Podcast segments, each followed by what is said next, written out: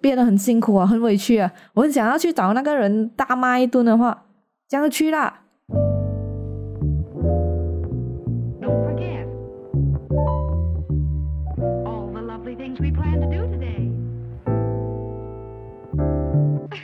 Hello，大家好，我是阿特，欢迎收听设计火起来。那废话不多说，直接进入主题。这一集的节目要聊是 freelancer 接案之沟通术。那这集节目是继之前第十四集的 freelancer 接案 A B C 过后延伸出来的第二集。之前在那一集分享的比较多是怎样做，就是开始当 freelancer 要准备什么，然后客户源，然后怎样开价钱等等。那这集会比较 focus 在怎样去跟客户沟通。其实懂得说话啊，往往比任何技能更有用啦。会做事固然很重要，同时也一定要学会表达自己。好，那首先我们先来说说设计师啊。好像从事平面设计的人，通常都会比较细心一点啊，也都会比较敏感一点点。我以前也是一个超级敏感的设计师，有人对我的设计发表意见哦，我就会感到很难过，甚至会想到，哎，自己是不是很糟糕啊？就越想越负面。其实要记得哦，设计评语是对那一个设计，而不是对那个设计师。之前刚出社会的时候啊，遇到任何批评啊，都会想太多，就会歪曲别人的意思。可能对方只是说，嗯，要换个风格来设计看看呐，也会解读成，哈，你这样也能当设计师啊？我来做也行啊。就自己想这样的语言啊，就是歪曲人家意思。其实人家没有这个意思，只是想要你换一个风格来设计嘛。然后那时候我就比较敏感一点，就会想歪了。所以我要认清的是，我设计跟我的人是两回事。当人家在说设计的时候，就专心 focus 在设计上面就好，这样工作生活也会比较好过啦。那接触顾客最要懂得的是换位思考，因为自己有当过客户的经验嘛。当客户的时候，那个表现呢，就会越来越像自己以前遇过的 OK。当那个角度兑换的时候，自己是消费者的身份的时候，有时候会渐渐的感觉到，嗯，感觉自己的要求是不是有一点过分啊，还是什么？然后发现的时候就会稍微控制一下，然后好好冷静想想，然后也突然能够理解啊，就客户在初期的时候原来会这样的不安哦。就换个角度来想啊，如果自己会让客户不安，那就要跟客户常常接触啊。这样讲接触诶，也不必真的去见客户啦。最简单的方法就是常常交代工作进度，这就有一点像啊那个孩子跟父母的相处模式。我举个例子啊，就好像我刚出社会的时候，因为自己赚钱了嘛，然后也很爱在下班过后啊跟朋友聚会啊，那那时候家里就特别不放心，会经常打电话问我，哎几点了？你还不要回家，或者催促我赶快回家。因为有一次啊，我为了不要中途被扫兴啊，我就会提前交代我啊几点会到家，然后我等下会跟谁出去啊，去哪里呀，然后做什么？啊，我都会跟家里说清楚哦。然后真的中途都没有人打电话给我了，直到聚会结束过后，我手机还是没有父母的来电嘞。让我开车回家前呢，我会发一封说哦，我现在要开车回家了，然后大概几点到？那从那个时候起哦。我就知道了啊，原来主动交代的话，家里会比较安心，所以久而久之，家人对自己的生活模式也比较清楚了嘛，他们就不会不安了咯。可是有一个重要点啊，就是自己要说到做到，不要讲啊，我讲啊十点会到家，结果我拖到十二点才回家，这样只会让家里更不信任啊，这样的交代也是无效的啦。其实对客户也是一样啊。就一开始收了客户的定金啊，从那一天开始，客户就有义务知道他们的钱用在哪里。所谓用在哪里，也是指工作进度在哪里的。最好方法还是简单的列出时间表，然后让客户知道大方向。就比如讲啊，如果我们要做一个 logo 设计，OK，他已经给定金了，这样我们就制定一个时间表给他看。就讲说，OK，我收到钱过后，我三四天我会拿去 research，然后三四天后我会给你一些图片，让你看看那些 logo 是不是符合你想要的一些 sample，这样你决定过后，我们再会进行第一稿，第一稿可能会在一个星期后，可能现在十一月嘛，然后第一个星期我会给你第一稿，然后你们审查过后，如果有东西要改，那我们第二个星期再进行第二稿的审查。之类的，就是这种，就大概大概列出什么时间做什么事情，也让客户比较放心啊。然后在真正开始执行的时候，我们也是要再次提醒哦，现在我们在做什么，然后接下来下一步我们会做什么。就开工前要让客户知道大方向，就我们的时间表大概是怎样的。在工作期间也是要跟客户再交代一次，就讲说哦，我们现在要做什么做什么。这样他们就会比较放心一点啦。那再来当 freelancer 就是要常常找得到人哦。客户有事情要问的话，只要不要太过分啊，就不是三更半夜啊，就自己有在线的话是可以交代一声的。如果真的不想要回答的话，其实可以在一开始合作的时候啊交代清楚。就是如果白天有正职，然后又接案子的话。那么白天啊，早上、下午会比较不方便接电话啦。那这些问题可以在一开始就说清楚，比如交代，嗯，自己因为正职的关系，所以下午会比较不方便开会。但是有什么问题的话，都可以留言给自己啊，然后下班后就会回复哦，或者有看到手机的时候就会回复，就简单的交代一下，客户会明白的。然后这些没有什么好隐瞒，就是自己有正职这一件事啊。就是一开始一定要把话说开来，就不会造成误解了嘛，也不会造成哦客户会抱怨呐，这么你没有马上回复啊。那这个有证实这一件事诶，是一定要在确定接案子之前就要跟客户讲，就讲哦自己是有啊 full time job，因为有一些客户是不能的，他们是不想要这样的模式。他们只想要在上班的时间跟你讨论啊，这样这个案子是接不了的啦。然后有正职的 freelancer 也是只能在下班后做其他事嘛，因为我们要先保住自己的真正收入来源啊，就正职饭碗，然后再想其他外面多赚的工作。其实这个也不能怪客户不谅解，因为他们有一些跟我们接洽的人呐，也只是打工吧，他们不是老板来的，他们是上班的人吧。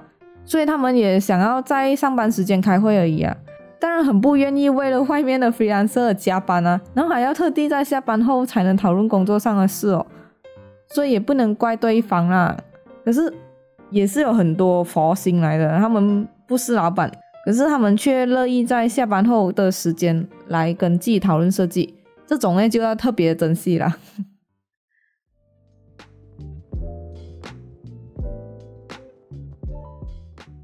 那接着在合作时，我们必须要听听客户要什么，而不是把自己的意见强加在客户的产品上。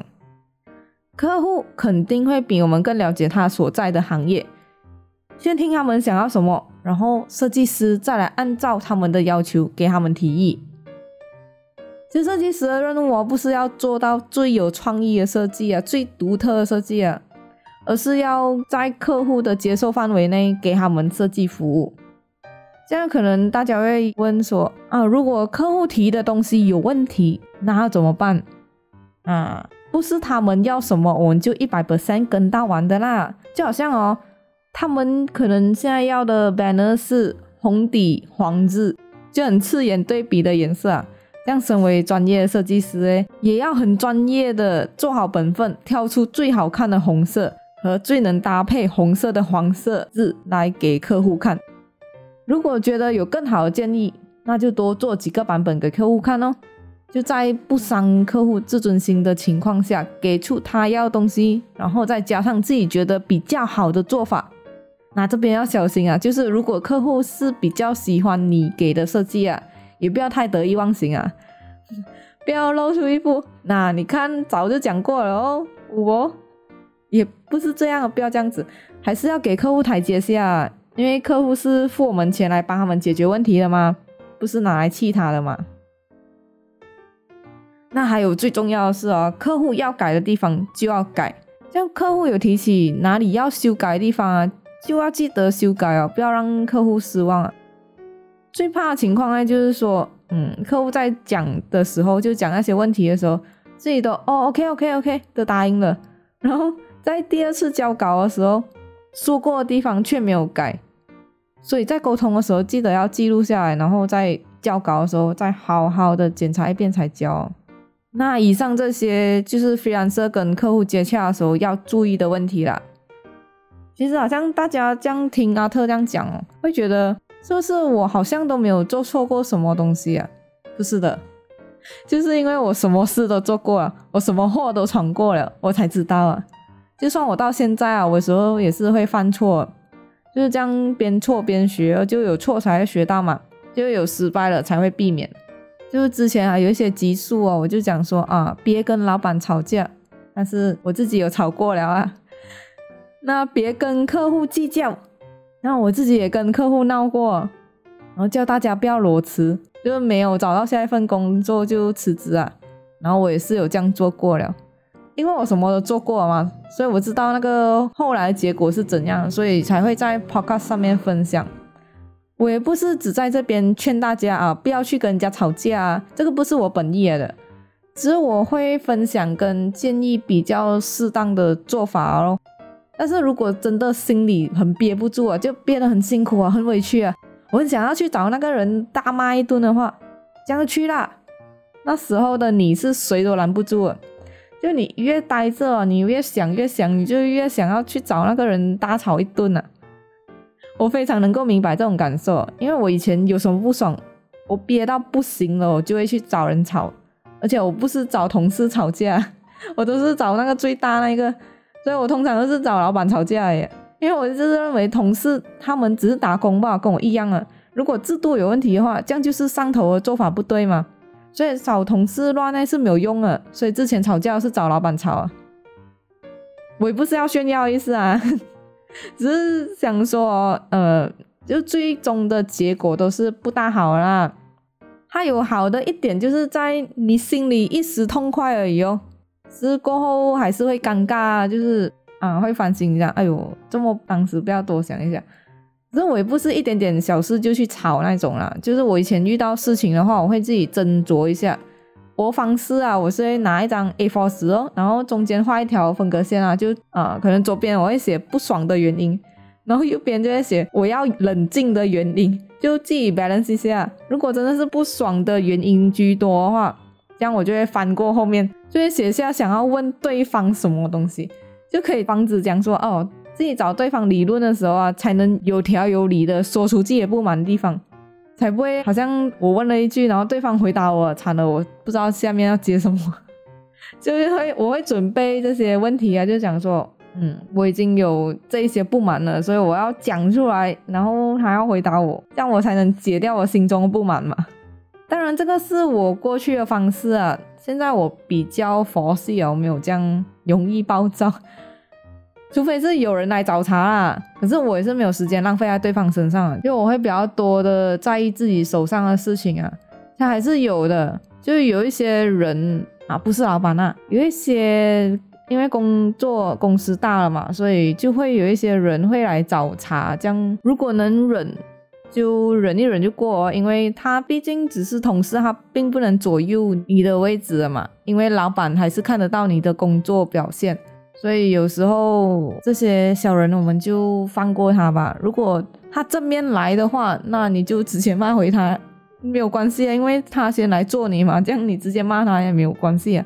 这样事情闹到老板那边的时候，再说，诶，是对方先找茬，不是我自己去弄的 啊。这样讲有点远。所以如果。听众心中有烦恼的话，然后很想要找人来吵架的话，然后又不确定这样做对不对，这样可以先拿 A4 纸来分析分析一下，然后再做下一步的打算了。啊，这边扯的有一点远了，因为今天主题是沟通嘛，就是说话。哦，我记得我曾经跟我朋友讲过，如果我可以说话说出一朵花，那就太好了。这是我在一本书看到啊，那本书名叫做《啊爱自己，别无选择》。这本书里其中一章的题目就叫“说话说出一朵花”。你语言的力量是很大，怎么说话隐隐中比怎么做事更重要。那如果用植物来比喻的话啦，坏话就是有刺的植物哦，好话就是漂亮的花。这两种话其实我都有讲过。有刺的植物诶，感觉很有个性，但对于解决问题是没有任何帮助的。谁会喜欢满嘴刺的人呢？当然是漂亮的话更动听啊，而且更能解决问题，然后又不会伤害到任何关系。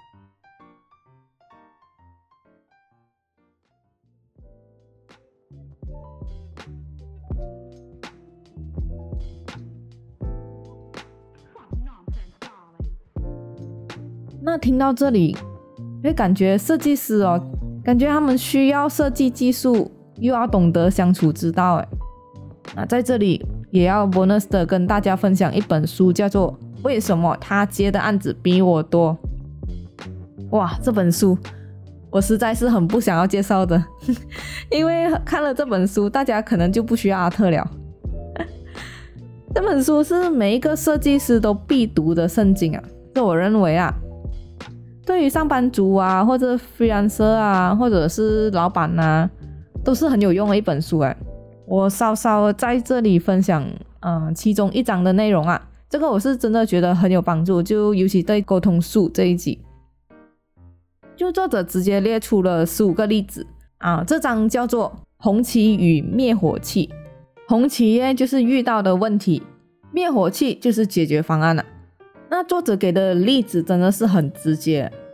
来，那些听众如果没有阅读过这本书的，可以竖起耳朵来。那，我这边会稍微本地化一下作者的文法啦，然后我也是有简化作者给的例子啊。好，第一个红旗，客户不清楚案子，没有明确的交代，也没有明确的方向，那该怎么办？那这里耶，作者有提供两个方法可以解决。第一个，如果自己没有意愿接那个案子的话，感觉客户过后会有问题，就感觉他这个人，嗯，事前已经有问题了，感觉接下去的话肯定会出问题的，那就把球踢回去吧，就让他们准备好一个 list，就 list 到他们想要做的设计，就告诉他们这样会比较好算 quotation 呐。其实这样做也不会太没有礼貌啊，因为自己的确是要清楚客户要的是什么，才能开始工作嘛。那第二个方法，如果觉得这个客户的案子是可以接的，或者觉得他们以后的潜力很大，那我们可以帮他们列出在对话中觉得客户需要的设计啊，就帮他们列下来啊，他们可能需要的设计是什么？就好像啊，比如讲他们今天要做的是品牌设计。他们不清楚他们需要的是什么，这样我们可以 list down 一些一般我们知道，嗯，初期品牌设计的时候最需要的，好像那些 logo 啊、corporate 设计啊，那些包括名片啊、letterhead 那一些招牌的设计啊，就列给客户看咯，然后也给出所需要的设计费用。就是我们在沟通的时候也是可以这样讲啊。跟他们说，嗯，这个案子其实很好，只是为了可以准确的给你呃那个预估金额啊，我们需要比较清楚的范围嘛，所以按照你的说法，我们会制作一份范围文件，然后会寄给你审阅哦。一旦细节部分敲定了，我们会再把范围文件修改成正式的 quotation。就这样跟他们讲，就也表现出自己的专业嘛。就是我先不要开 quotation，我先大概 list now 这些是不是你想要做，然后你看了你觉得 OK，这样我直接开 quotation 给你哦。好，那第二个红旗，我们问了客户案子的问题，可是客户不回复也不接电话，那该怎么办？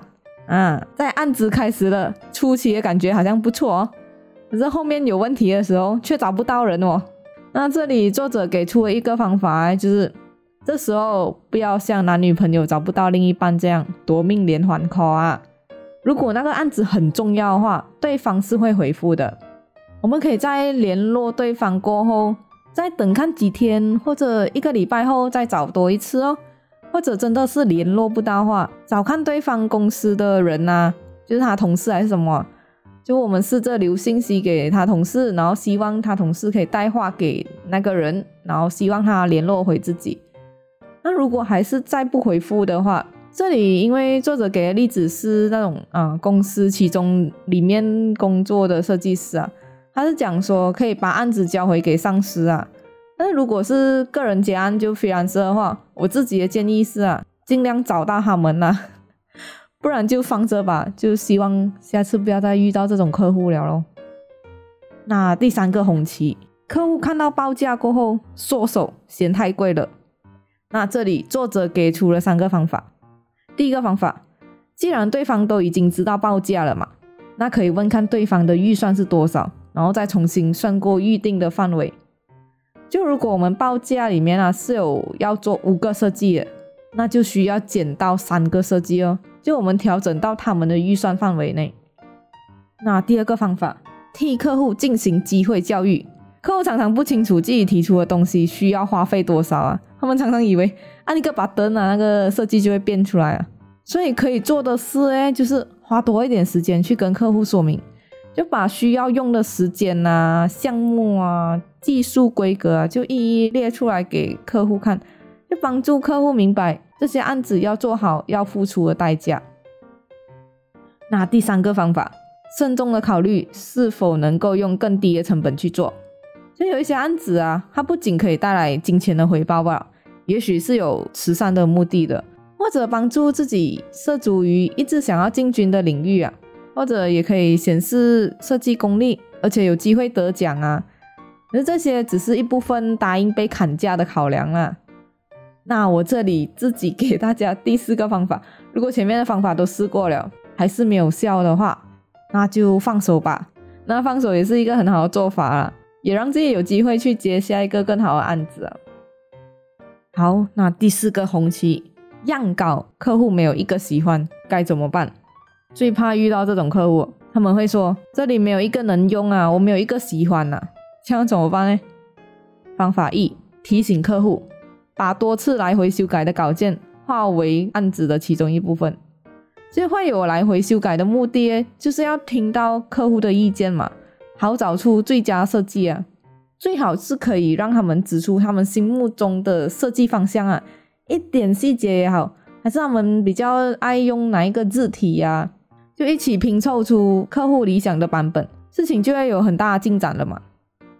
方法二，在客户说出我不喜欢的话的时候，要好好问清楚客户具体不喜欢的是什么，颜色啊、版面啊、字型啊，提供的越细越好。客户有时候并不是每一样东西都嫌的啦。那第三个方法，请客户发喜欢的 sample 来看，针对客户举的例子，然后询问对方你喜欢那个 sample 的哪一个地方。那最后一个方法，这里作者就提出，人缘再好的设计师也无法讨好每一位客户。如果在很多次的来回修改后，客户还是不喜欢，那很大的问题是出在于客户的身上，那就放手吧。但这样要有心理准备啊，就是之前付出的心血都会功亏一篑哦。好，那第五个红旗，这也是设计师最怕遇到的，客户不按时提供素材。案子在执行期间，经常会遇到需要客户提供设计师照片啊、文案啊，客户要是不定时给这些素材的话，就赶不上 deadline 了嘛。那这里作者给出四个方法，方法一。明确的列出客户要交的期限，确定客户明白也同意约好的日期。假如这个星期是要交 brochure 的设计啦，然后里面文字是需要到客户方提供的文案，那对方要明白，如果他们不提供文案的话，就会赶不上 deadline 了。方法二，要跟客户讲清楚，不按时交素材的后果，每拖延一天，通常就表示接下来进度也会被顺延一天的啦。方法三，直接打电话给客户，跟客户说明维持进度的重要性。那方法四，在设计上使用所有客户已经给过的素材，还没有收到的文案位置啊，可以放个 Roland-Ism 这种假文案呢、还是缺少的是图片的话，也是可以放灰色的格子，然后里面写着啊代换之类的。就对方收到这种半成品了之后，他们就会了解到他们素材重要性啊，他们就会赶快传给你。他们问起的话，你就跟他讲说，因为这些文案是要等你们发过来，因为你们没有准时交，所以我暂时就放这些假文案哦。嗯，好，那这一些是我从书中挑出了其中五个最常见的红旗，所以当然还有很多个案例啊。但如果真的真的很好奇的话，就赶快入手一本来看吧。这本书名叫做《为什么他接的案子比我多》。因为我真的很喜欢这本书，所以我才会跟大家分享。就我很喜欢这本书的原因，也是在一开始啊，就第一页，他翻开第一页，他作者就声明说：如果你想学的是设计，请到设计学校就读；如果你想学如何在设计界生存，请读完这本书。这声明很符合我这个节目的宗旨啊！我在设计火起来传达的也是经验呐，一些设计圈里的生存法则啊。就我要很诚实的告诉大家，在这个节目我也是学不到任何的设计技术了，就好像讲用 Adobe Software 啦、AI 啦、Photoshop 那些，这边是学不到的哈。但是如果真的很想要学习设计这一门技术的话，那真的是需要去报读设计课程啊！我这边 podcast 能传达的诶，只是嗯，设计师在这个行业的生存技巧啊。其实有一些技巧也适用于其他行业，只是话题会比较多围绕在设计行业上啊。就我提的案例会比较偏向设计圈呢。这个是以我个人的经验出发啦，所以有时候那个话题没有概括到很远的时候，但其实我个人缺乏那方面的经验啦。这样请听众多多包容啊！还是有想要知道的东西，就让我知道吧。那我就可以去询问一些有经验的人，然后再来跟大家分享。好，那这集分享就到这里呀。如果你喜欢我节目的话，赶快 subscribe follow 我的节目和 Instagram。我的 Instagram 是 design dot fireup。如果有什么问题的话，都可以在我的 Instagram 留言分享。如果你有什么想知道的关于设计的话题，或者有什么不同的看法，都欢迎留言咨询我。期待收到各位的留言哦。那今天的节目就到这里啦，我们下两周再见啦，拜拜。